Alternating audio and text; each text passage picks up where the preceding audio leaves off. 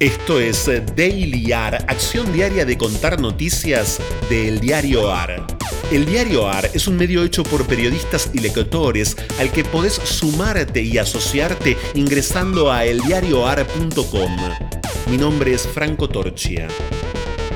El lunes también puede ser un paraíso, paraíso no fiscal, paraíso y gol, paraíso sin deuda.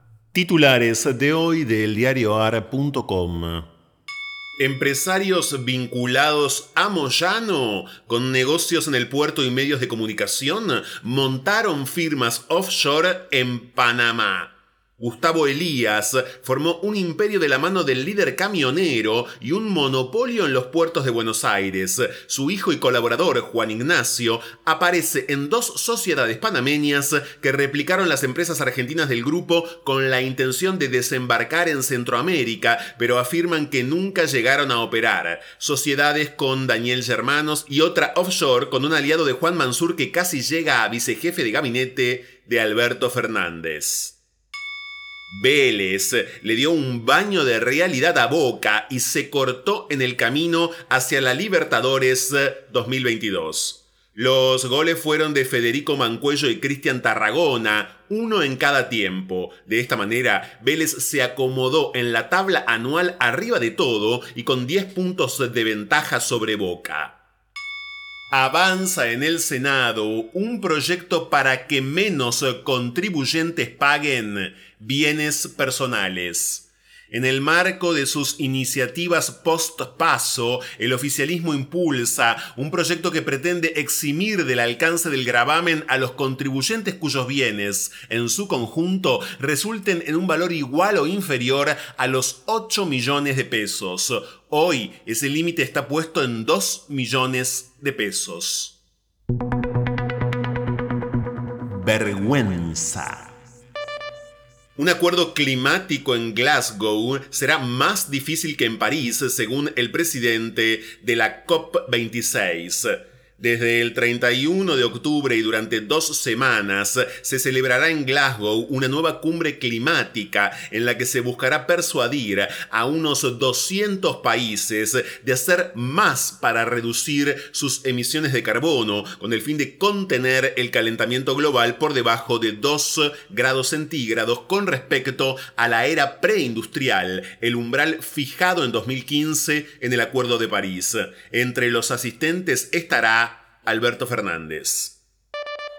Alika Kinan, activista, solo el 5% de los casos de mujeres rescatadas de las redes de trata tuvo sentencia en la justicia. Kinan, víctima de una red de trata durante 16 años, señaló que de las 16.000 mujeres rescatadas por el Estado entre 2008 y 2021, solo 800 pudieron llevar a sus explotadores a juicio.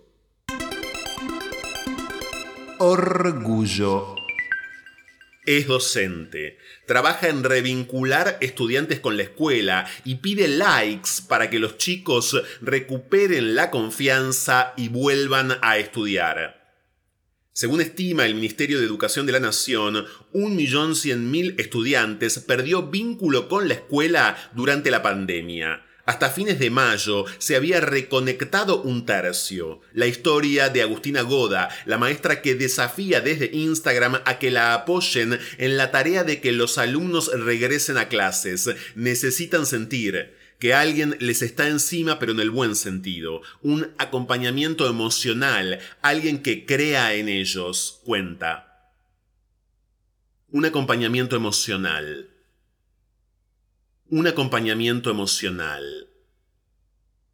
Un acompañamiento emocional.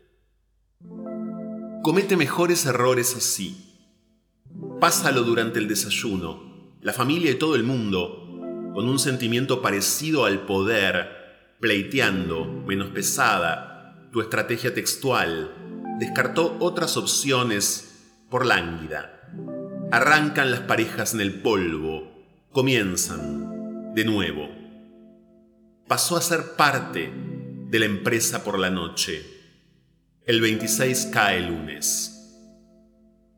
Poema Limosna para el apicultor del poeta estadounidense John Ashbery.